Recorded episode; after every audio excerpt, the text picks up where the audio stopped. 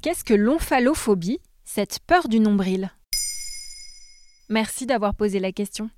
C'est un petit orifice niché au creux du ventre qui ne laisse pas indifférent.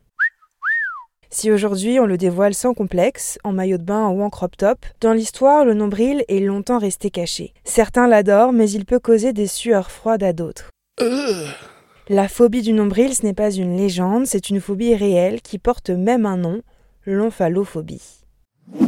Dans ce cas, la simple vue de son nombril ou de celui d'un autre peut provoquer tout un tas de symptômes physiques, comme une augmentation du rythme cardiaque, de la tension artérielle, des sueurs froides ou même des nausées.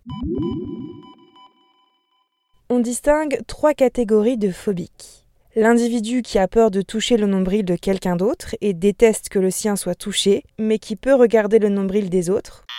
L'individu qui est dérangé lorsque le nombril de quelqu'un d'autre est touché ou simplement visible.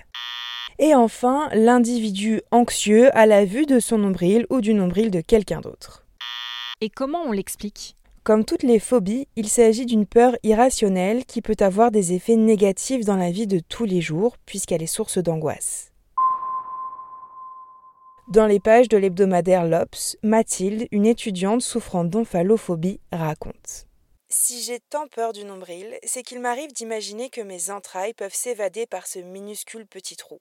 Une image me vient plus particulièrement en tête. J'imagine mon intestin sortir par mon nombril et je me vois tirer sur un cordon interminable, comme les magiciens peuvent le faire avec des rubans pendant leur show. Je sais que c'est injustifié et improbable, mais ça n'empêche rien.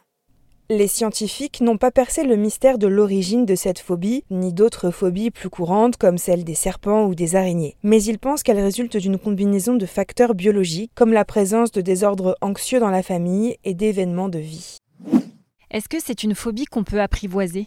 Oui, comme toutes les phobies, l'omphalophobie se soigne grâce à une thérapie cognitive et comportementale. En exposant la personne à l'objet de sa phobie, on tente de la désensibiliser progressivement.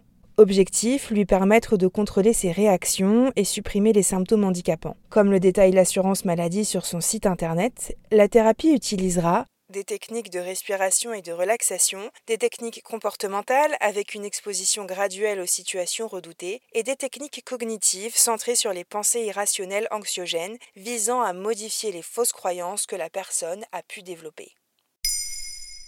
Maintenant, vous savez, un épisode écrit et réalisé par Olivia Villamy. Ce podcast est disponible sur toutes les plateformes audio. Et si cet épisode vous a plu, n'hésitez pas à laisser des commentaires ou des étoiles sur vos applis de podcast préférés.